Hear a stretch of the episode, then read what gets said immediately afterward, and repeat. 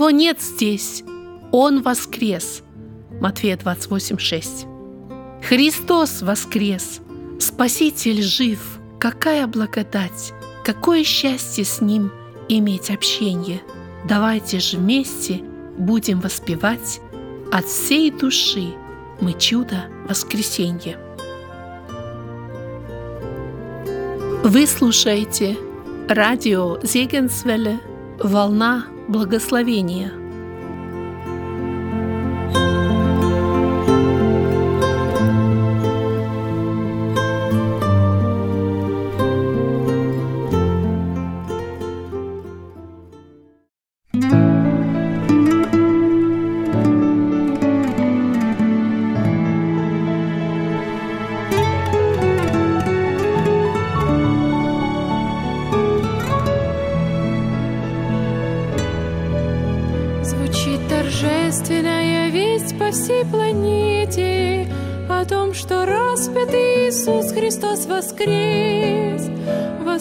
Из мертвых третий день Он на рассвете. Для многих грешников открыв врата небес. Сегодня радуется и ликует каждый Кого воскресший к вечной жизни воскресил Христос спасенного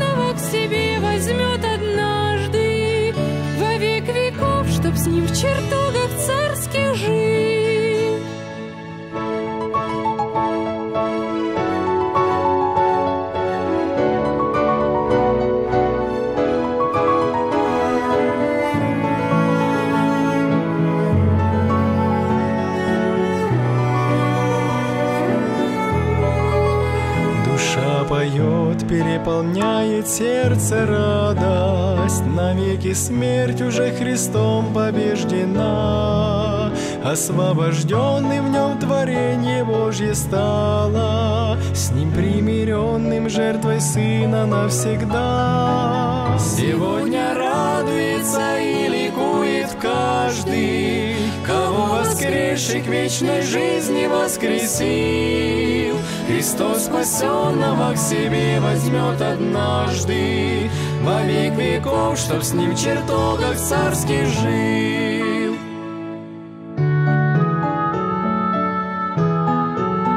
Христос воскрес, нас воскресил, будь верен твердым.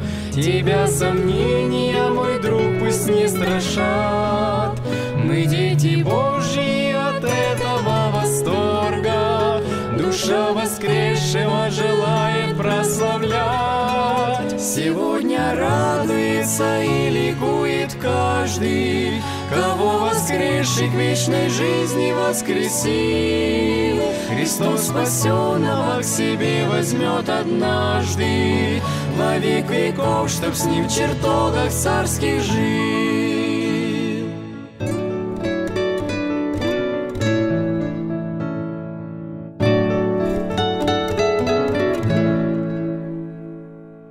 Хочу также сердечно поздравить всех вас с этим замечательным праздником словами «Христос воскрес!» Христос воскрес! Христос воскрес! Слава Господу нашему воскресшему! Присаживайтесь. Я думаю, что на этом пасхальном торжественном богослужении здесь, в зале, присутствует большинство тех, кто искренне верует, что Христос воскрес, и тех, кто живут жизнью воскресения. Но я могу предположить, что здесь, в этом зале, есть также те, кто искренне верует, что Христос воскрес, но не всегда живут жизнью воскресения. Я могу также предположить, что здесь, в этом зале, есть те, кто говорят по привычке, что Христос воскрес, но на самом деле не веруют, что это произошло. Я могу предположить, что в этом зале есть те, кто не веруют, что Христос воскрес, потому что они сомневаются в этом. Я могу предположить, что в этом зале есть те, которые совершенно не веруют, что Христос воскрес, и не имеют для этого никакого основания, чтобы верить в это. Воскресение Иисуса Христа – это обман или это бесспорный факт? Я хочу прочитать два текста Писания. Первое – это 28 глава послания, 28 глава Евангелия Матфея, и затем один текст из 10 главы послания римлянам. 28 глава Евангелия Матфея сначала. «По прошествии же субботы на рассвете первого дня недели пришла Мария Магдалина и другая Мария посмотреть гроб.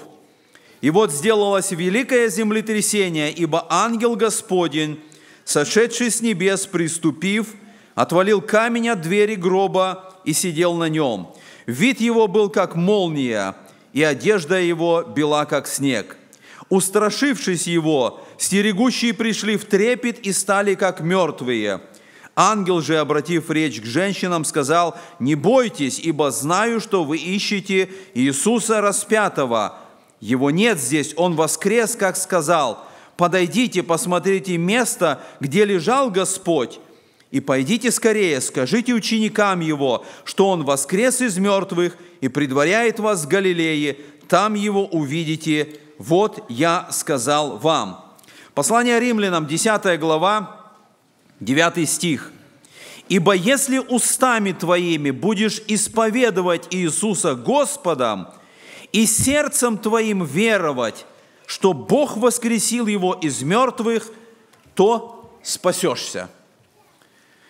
Воскресение Иисуса Христа – это обман, это миф, который на протяжении уже долгого времени, двух тысяч лет, передается из поколения в поколение, или это бесспорный факт, который имеет основание. Всякий человек, который едет в Израиль, может встретиться с многими доказательствами реальными а, тех времен, тех событий, о которых говорит Библия. Мы можем увидеть, что море Галилейское по-прежнему там, мы можем увидеть, что город Иерусалим стоит по-прежнему там. Мы можем увидеть многие места, о которых говорит Священное Писание. Увидеть, что это реально там, на месте. Но многие доказательства тех событий, о которых говорит Библия, были обнаружены совсем недавно. В 1961 году был обнаружен камень Пилата. И этот камень первый раз подтвердил существование Понтия Пилата, существование которого сомневались на протяжении всех двух тысяч лет. Ученые не могли увидеть какое-то доказательство, но в 1961 году был обнаружен камень, который подтвердил, что прокуратор Понтий Пилат действительно существовал, так как это описано в Библии.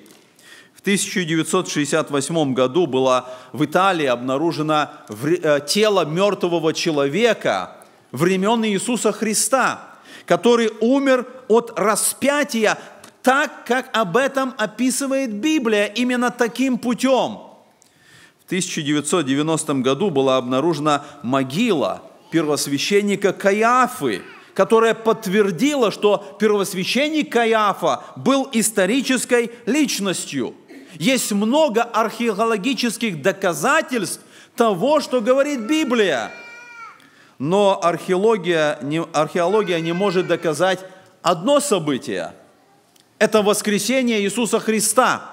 Археология может дать нам много доказательств и лучше объяснить, как происходило распятие и дать какие-то детали распятия, но она не может подтвердить воскресение Иисуса Христа. Почему? Потому что нечего искать.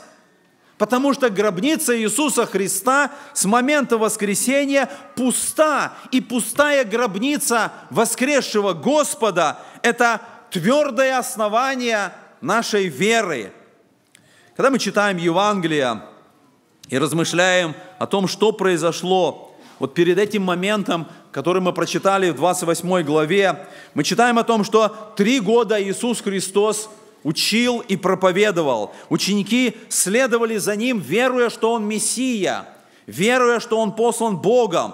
Но в пятницу ночью, с четверга на пятницу, Он был арестован, прошел ряд судов – и на утро пятницы Христос был предан смерти. Но на третий день женщины, как мы с вами прочитали, они пришли к гробнице, чтобы помазать тело Иисуса Христа, и они увидели и стали свидетелями этого чуда, что гробница пуста, и они услышали весь ангела, что Иисус Христос воскрес. И мы прочитали слова, что ангел обратился к женщинам, и он сказал, что он воскрес из мертвых, как сказал вам. И наверняка они вспомнили эти слова Иисуса Христа. Поэтому воскресение подтверждает, что то, что говорил Христос, это истина.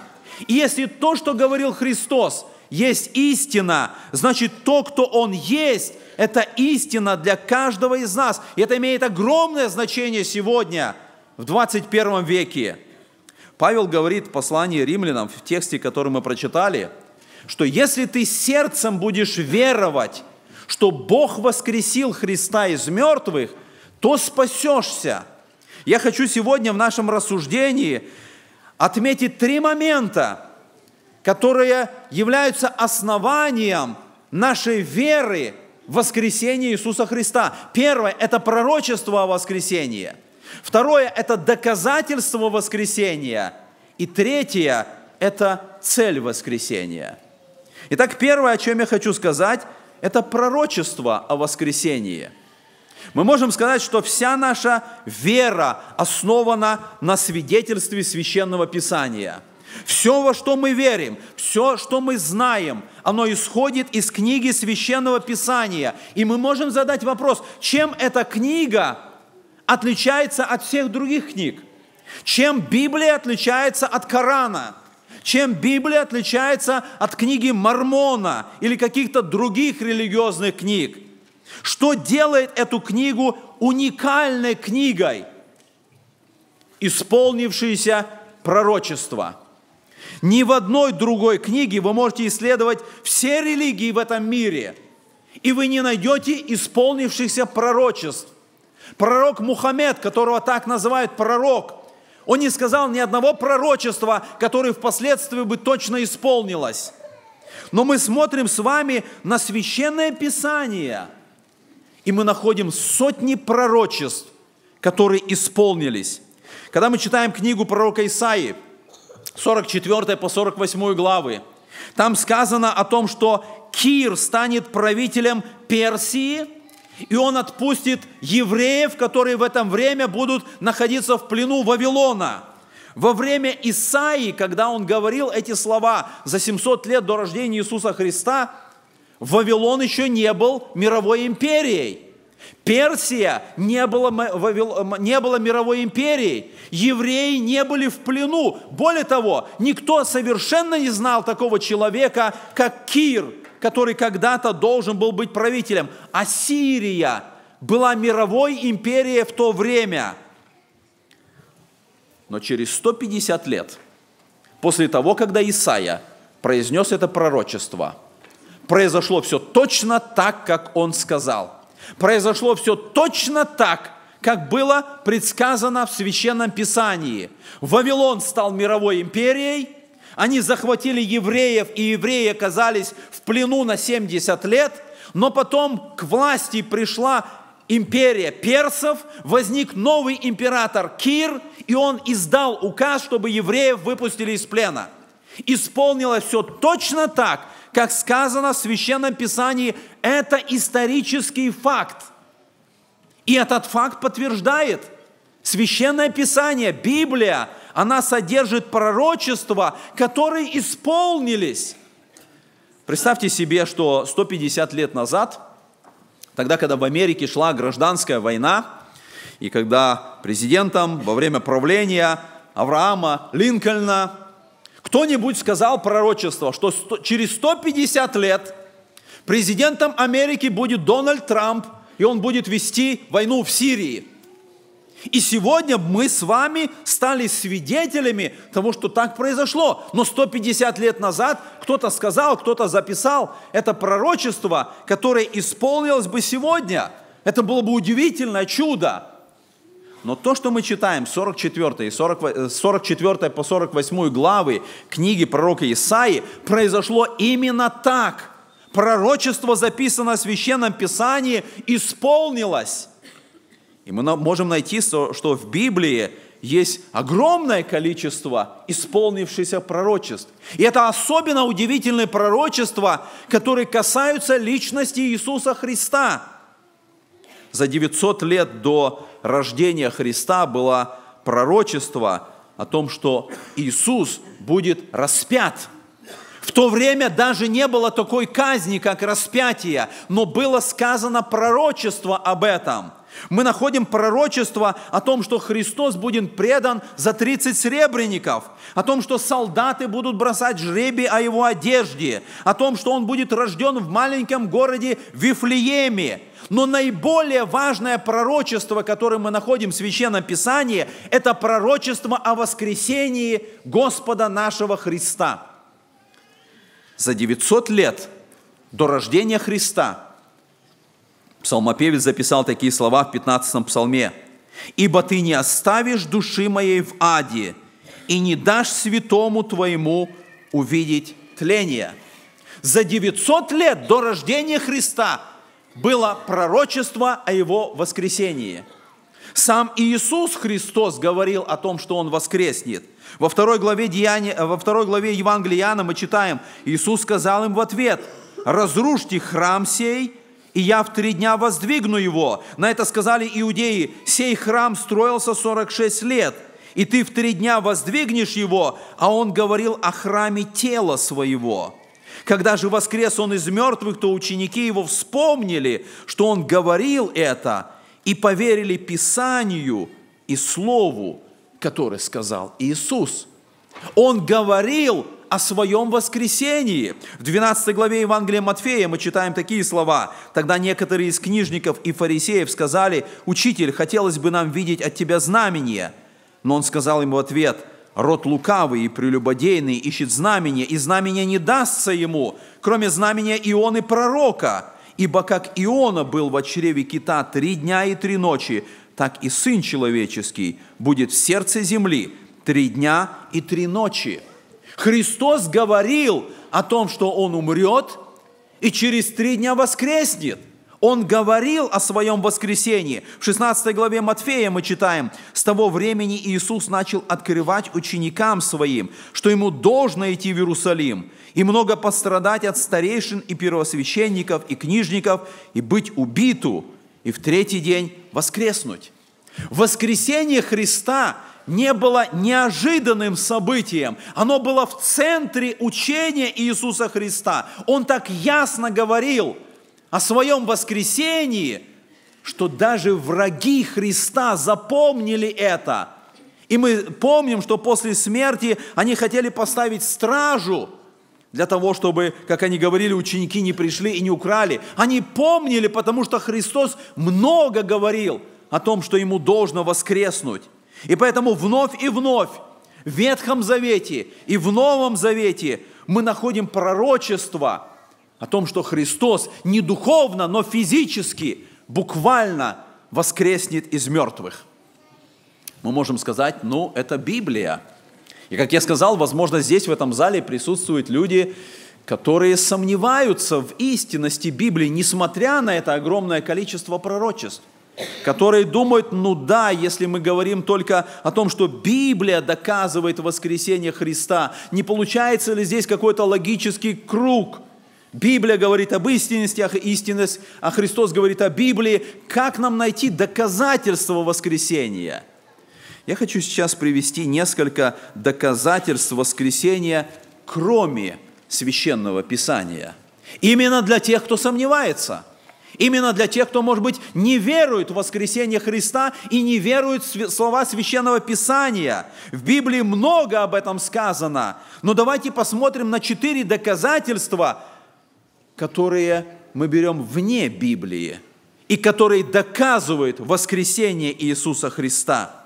Первое – это доказательство человеческой логики – мы читаем с вами Евангелие Матфея, как я сказал, вот это событие в 27 главе 62 стиха написано так. «На другой день, который следует за пятницею, собрались первосвященники и фарисеи к Пилату и говорили, «Господин, мы вспомнили, что обманщик тот, еще будучи в живых, сказал, после трех дней воскресну. Итак, прикажи охранять гроб до третьего дня, чтобы ученики его, придя ночью, не украли его и не сказали народу «воскрес из мертвых». И будет последний обман хуже первого. Пилат сказал им, имейте стражу, пойдите, охраняйте, как знаете. Они пошли и поставили у гроба стражу и приложили камню печать. Две, два, две, две важные вещи были сделаны вот в этом дне для того, чтобы обезопасить гроб. Первое, как мы прочитали, это была приложена печать.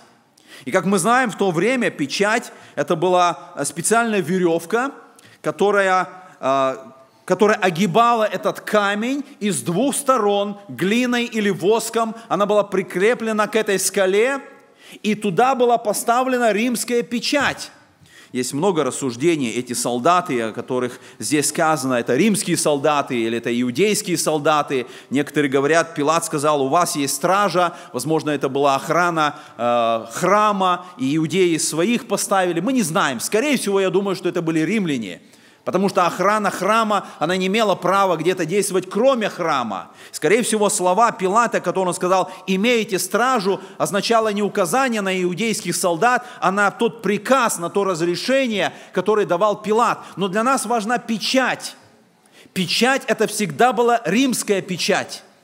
И когда печать была приложена к этому гробу, это указывало на римскую власть. Это указывало на то, что в этот момент это, этот гроб, этот камень, он находится под юрисдикцией Рима.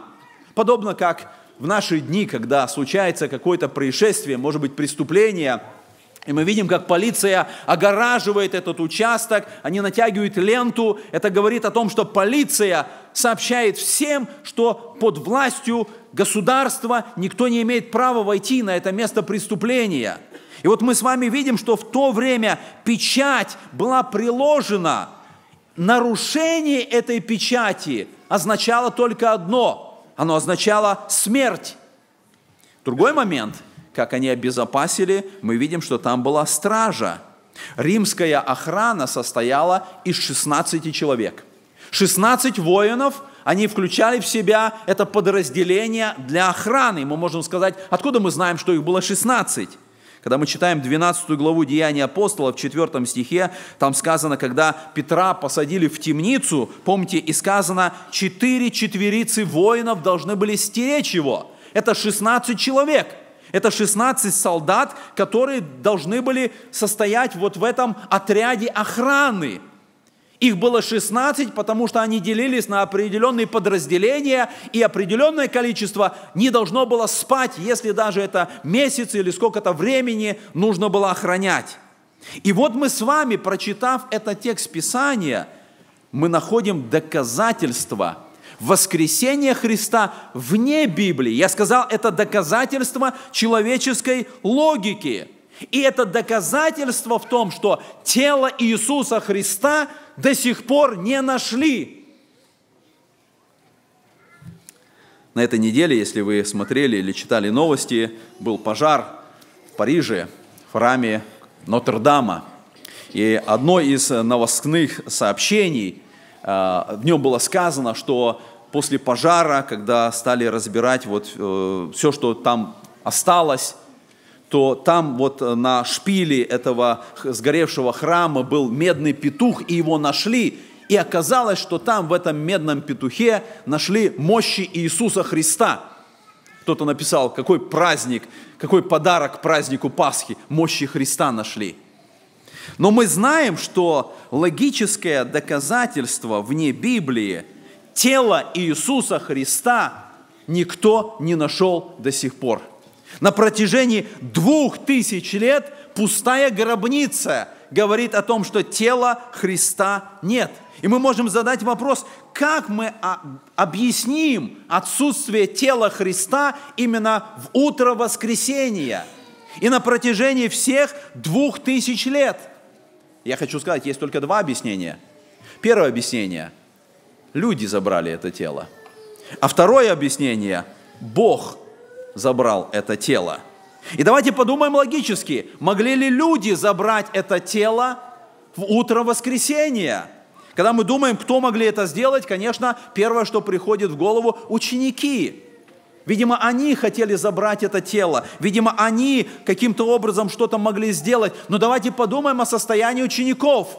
Они все разбежались той ночью с четверга на пятницу. Самый смелый из них, Петр, который последовал туда, в двор первосвященника, он отрекся от того, что знает Христа, когда какая-то служанка только задала ему вопрос, и ты был с ним. И представьте себе, что теперь буквально через несколько часов, эти ученики, которые были в страхе, которые разбежались, они каким-то образом собрались вместе и пошли на воровство тела, охраняемого 16 римскими солдатами. Могли ли они подвергнуть себя этому риску смертельному ради обмана – мы можем подумать, ну, может быть, не ученики, может быть, фарисеи или сами римляне могли забрать это тело. Может быть, они хотели каким-то образом сохранить это тело. Но представьте себе, через 50 дней после воскресения Иисуса Христа, когда Петр в день Пятидесятницы начинает проповедовать воскресение, и когда и римляне, и фарисеи, и первосвященники, они не знают, что делать, когда они видят, когда огромное количество людей – веруют в Христа, каются, обращаются, принимают крещение, если бы у фарисеев или у римлянов было где-то тело Христа, то в этот момент, когда Петр проповедовал в день Пятидесятницы воскресение Христа, любой из них сказал бы, вот тело Христа. И вместо распространения христианства оно бы умерло прямо в тот же самый день. И поэтому, когда мы смотрим на логическое объяснение, мы видим, никто из людей не мог забрать тело Христа.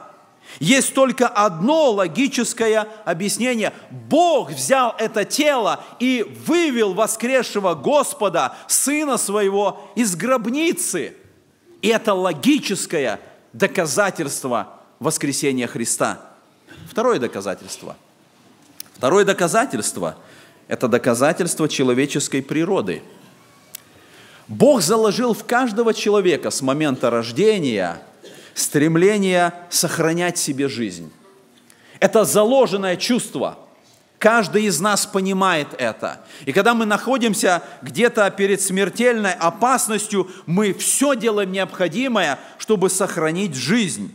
И теперь посмотрите на те изменения, которые произошли с учениками – за три дня до этого они в страхе, они боязливые, они разбегаются, они прячутся. И происходит буквально короткое время, три дня, они становятся смелыми проповедниками воскресения Иисуса Христа. Они за это готовы идти на смерть. И доказательство человеческой природы говорит нам, что единственная причина – для такой трансформации, для такого изменения, которое в такой короткий период времени произошло с учениками, это свидетельство, то, что они видели глазами воскресшего Христа. Мы читаем в пятой главе Деяния апостолов, сказано так, «Приведя же их и поставили в Синедрионе, и спросил, спросил их первосвященник, говоря, «Не запретили ли мы вам накрепко учить о имени сем?» И вот вы наполнили Иерусалим учением вашим и хотите навести на нас кровь того человека. Петр же и апостолы в ответ сказали, должно повиноваться больше Богу, нежели человеком. Бог отцов наших воскресил Иисуса, которого вы умертвили, повесив на древе. Его возвысил Бог десницею Своею в начальника и спасителя, дабы дать Израилю покаяние и прощение грехов. Свидетели Ему все мы и Дух Святой, которого Бог дал повинующимся Ему. Слыша это, они разрывались от гнева и умышляли умертвить их.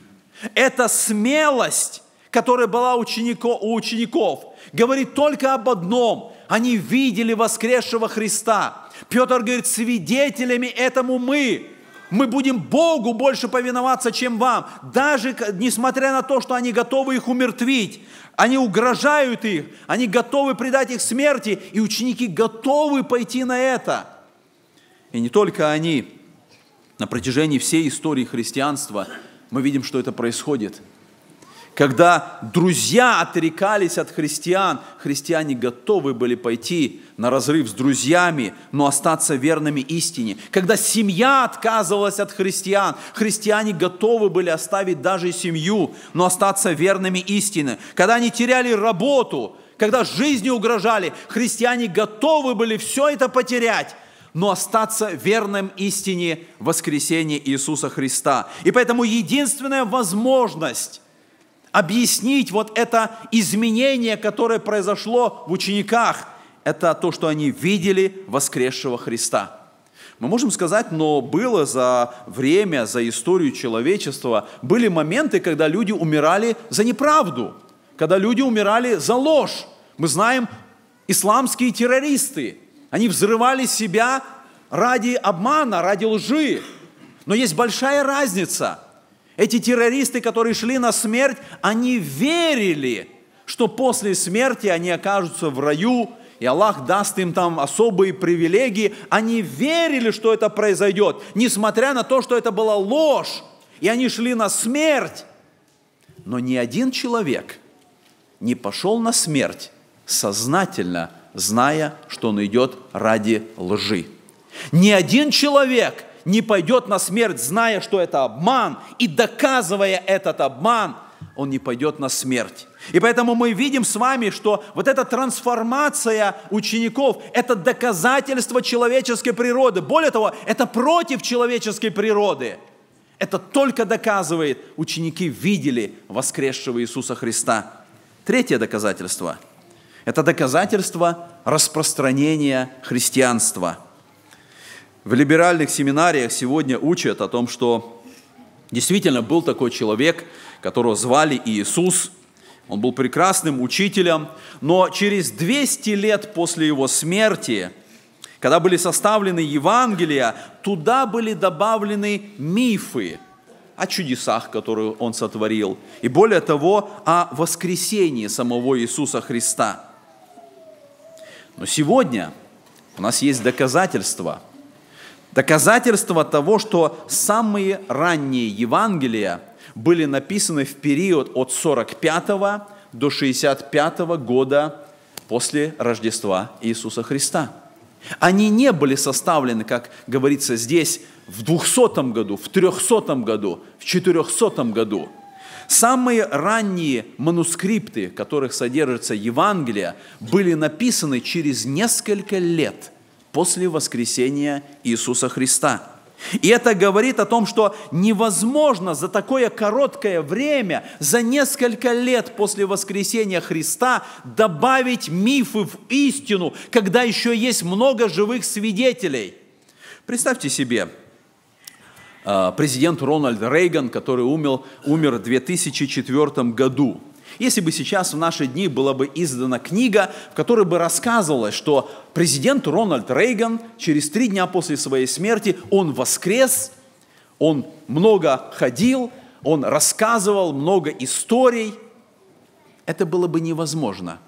Потому что 15 лет, которые прошли с момента смерти Рональда Рейгана, это слишком короткий период, чтобы добавлять мифы. Потому что есть много свидетелей.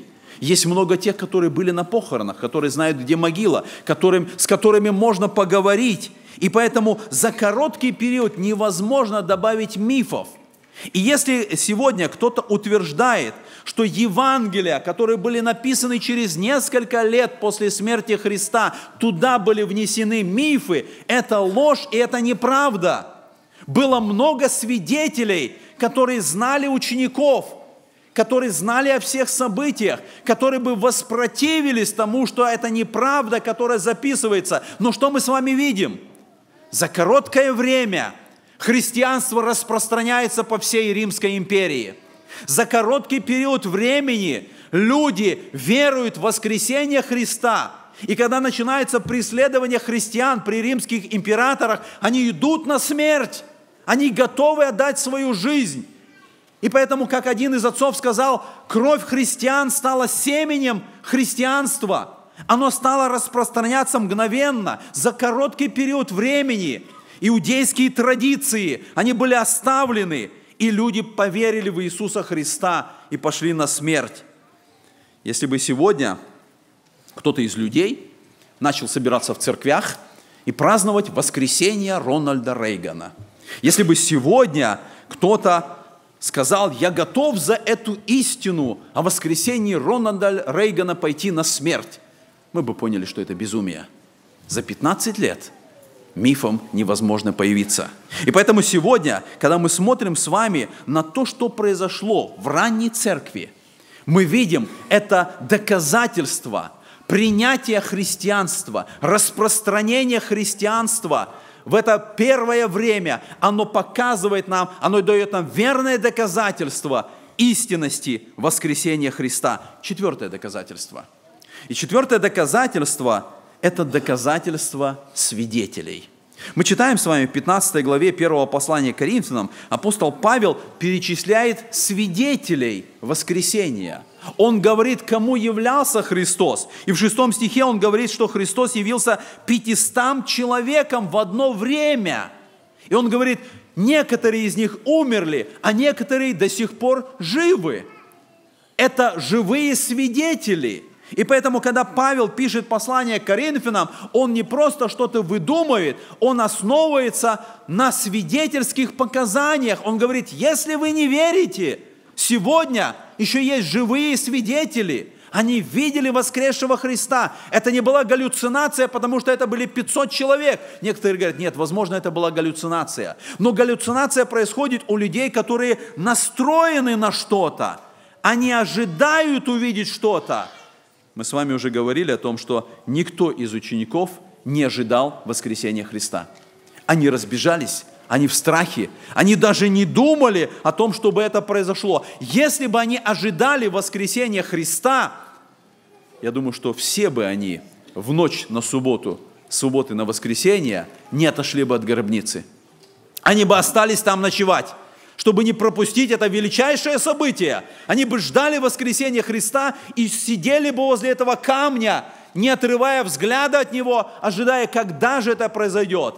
Никто из них этого не ожидал. Никто из них в это не верил. Это невозможно было, чтобы 500 человек получили, получили эту общую галлюцинацию, когда они не думали даже об этом.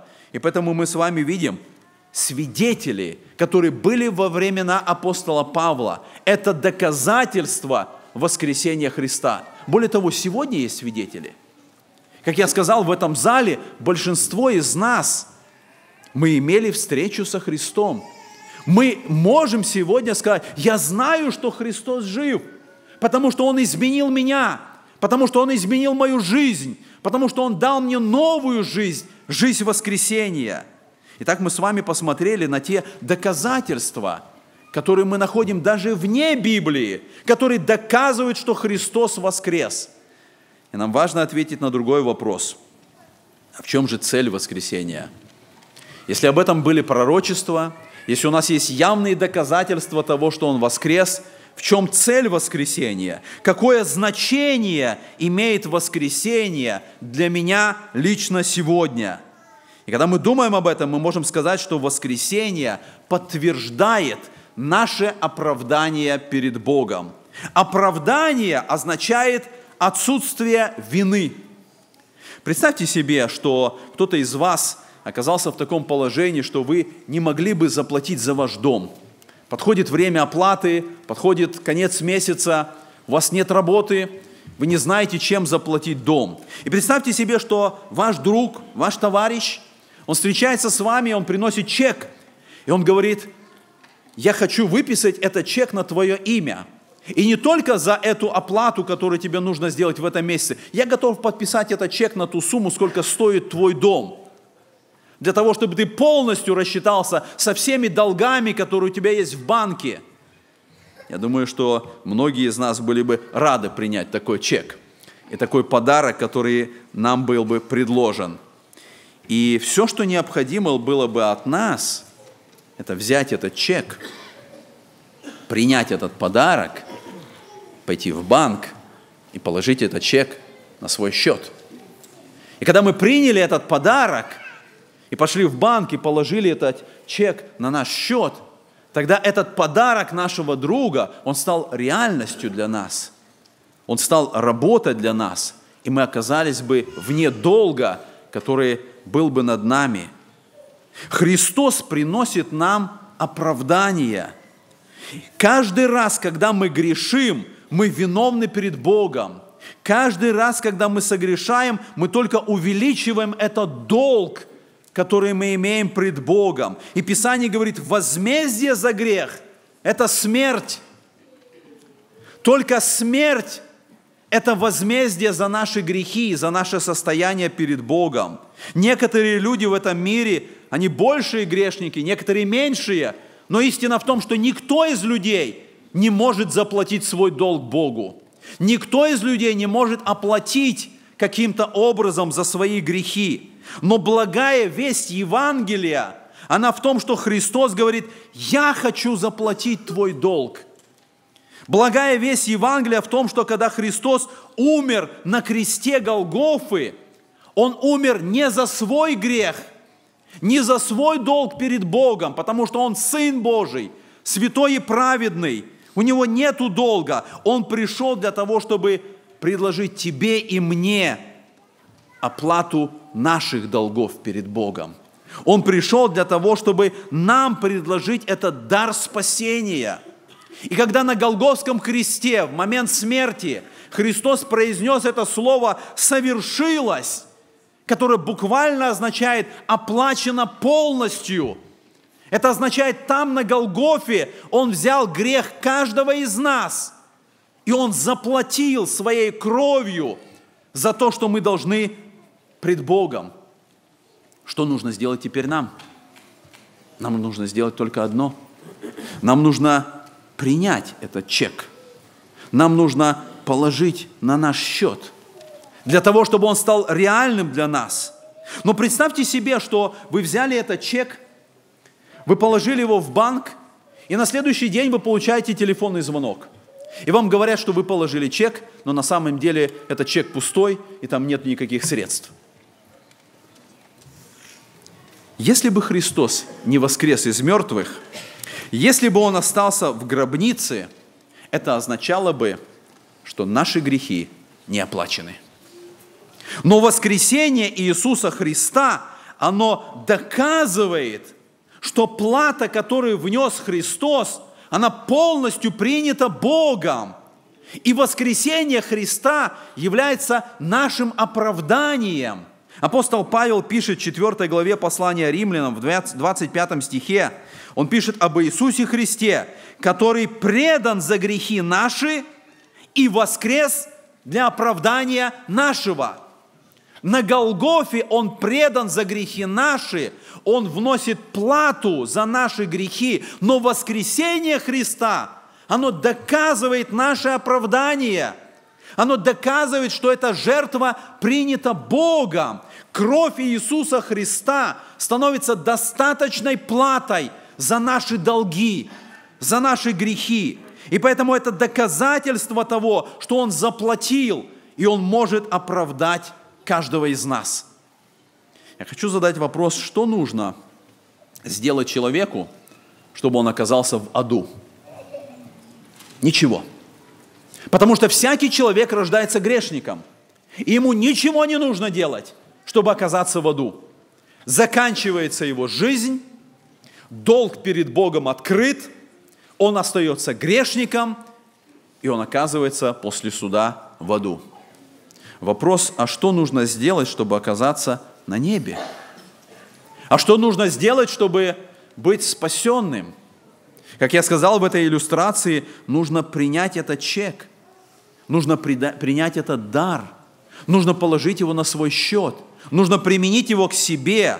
Должен быть момент в вашей жизни, когда вы принимаете этот подарок от Бога, когда вы применяете его к себе, когда вы берете этот дар жизни, когда вы просите у Бога прощения за ваши грехи и верую говорите, Господь, я принимаю этот дар жизни, я принимаю это оправдание, которое Ты даруешь мне даром. Я задал вопрос в начале этой проповеди, как вы относитесь к воскресению Христа. Это обман или это бесспорный факт? Я хочу рассказать историю, как один человек ответил на этот вопрос. Этого человека зовут Саймон Гринлиф. В XIX веке он был один из самых известных профессоров юриспруденции в университете Гарварда. Он был одним из экспертов юридических доказательств. Кроме того, он был известным атеистом. И он хотел разрушить христианство на основании юридических доказательств. И он понимал, что для того, чтобы разрушить христианство, необходимо доказать абсурдность воскресения Иисуса Христа. И он годами изучал все доказательства воскресения Иисуса Христа, чтобы доказать обратное. Но через годы своего исследования он был поражен доказательствами воскресения Христа, и он стал посвященным христианином. Он обратился к Богу и остаток жизни провел как проповедник Евангелия. И вот его вывод, который он сделал. В соответствии с законами юридических доказательств, которые используются в судах, существует больше доказательств исторического воскресения Иисуса Христа, нежели любого другого события в человеческой истории. Это решение, которое принимает человек – на основании доказательства воскресения Христа. Воскресение Христа – это факт, но этот факт требует от нас ответа. Этот факт требует ответа от каждого из нас. Может быть, вы пришли сегодня сюда на собрание как гость, и нам очень приятно, что у нас есть гости, которые на праздник Пасхи, они пришли сюда, чтобы вместе нам отпраздновать. Может быть, вы член церкви или член какой-то другой церкви, которые тоже пришли на этот праздник. Но сегодня, в этот праздник воскресения Христа, Бог предлагает каждому человеку, кто находится здесь, дар прощения и дар вечной жизни. Бог предлагает сегодня прощение грехов. Бог сегодня обращается к кому-то в этом зале – показывая доказательство воскресения, предлагая спасение, предлагая прощение грехов. И Библия говорит, что это самое важное решение в жизни человека. Когда человек принимает решение отдать свою жизнь Богу, попросить у Него прощения и принять решение, чтобы жить для Бога жить так, как говорит Священное Писание. Если мы будем стараться своими добрыми делами как-то как жить хорошо, как-то жить правильно, этого не хватит для нашего оправдания перед Богом. Этого не хватит для того, чтобы покрыть наш долг греха перед Богом. Если же мы примем этот дар прощения, который Христос сегодня предлагает, это единственный путь для спасения – я прочитал из этого текста послание римлянам.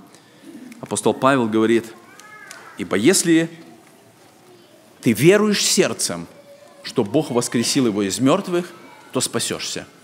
Веруете ли вы сегодня сердцем, что Бог воскресил Христа из мертвых? Но если вы не забыли, этот текст начинается еще одной фразой. «Ибо если ты устами будешь исповедовать Иисуса Господом, и сердцем веровать, что Бог воскресил его из мертвых, то спасешься. Если вы сегодня сердцем веруете, что Бог воскресил Иисуса Христа, я хочу задать вопрос, вы готовы сегодня устами исповедовать это? Вы готовы сегодня сказать, что я верую? Я верую, и я исповедую Иисуса Христа Господом моим. Сегодня Бог протягивает этот дар, этот подарок для каждого. И вопрос, готовы ли мы принять этот дар? Мы можем задать вопрос, а как принять этот дар? Как исповедовать устами? Как, как сделать, чтобы показать, что я верую сердцем, что Бог действительно воскресил Христа из мертвых? Бог сделал это очень просто. И Писание говорит о том, что это очень просто, и даже ребенок может понять это и принять. Первое, что нам нужно сделать, нам нужно признать, что мы грешники. Нам нужно признать, что Библия говорит, и я принимаю, что я действительно виновен перед Богом. У меня есть этот долг перед Богом, долг греха, и я являюсь грешником. Второе, нужно сказать Господу, Господь, я верю, что я сам не могу оплатить эти долги. Никаким образом я сам не могу покрыть этот долг, но я верю в то, что сделал Христос для меня на Голгофе. Я верю, что Христос на Голговском кресте своей кровью заплатил за мои грехи, за мои долги. Потому что Христос умер на Голгофе, чтобы спасти каждого человека. Если сегодня вы принимаете это решение, вы веруете сердцем в воскресение Христа и готовы устами исповедовать Иисуса Господа, я приглашаю, чтобы вы могли пройти сюда, вперед – для того, чтобы это сделать. Для того, чтобы помолиться Господу. Для того, чтобы попросить прощения. Я сказал, в этом зале, возможно, находится много тех, которые веруют, что Христос был воскрешен, но не всегда жизнь их наполнена жизнью воскресения. И вам нужно пройти сюда. Я сказал, что, возможно, в этом зале есть те, которые говорят по привычке, что Христос воскрес из мертвых. Но на самом деле они не веруют. Вам нужно пройти сюда. Возможно, здесь есть те, которые сомневаются, что Христос воскрес из мертвых. Вам нужно пройти сюда. Или, может быть, здесь есть те, которые до этого момента никогда не верили, что Христос по-настоящему воскрес. И сегодня, когда звучит это слово, а это слово Евангелия, оно имеет силу проникать в сердце наше. Если это слово проникло в ваше сердце, вам нужно принять решение. Принять решение, чтобы принять этот дар – чтобы этот чек, который Господь дает вам, принять как подарок и положить на свой счет, чтобы спасение Христова, оно было даровано вам. Если вы желаете сегодня принять этот дар, если Бог стучит в чье-то сердце, не медлите –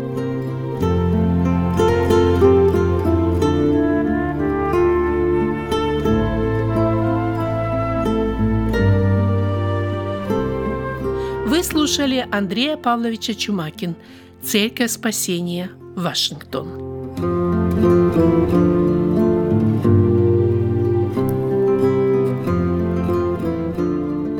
Дорогие друзья, пусть в этот светлый день Господь наполнит ваше сердце радостью, миром и любовью. Христос воскрес, воистину воскрес!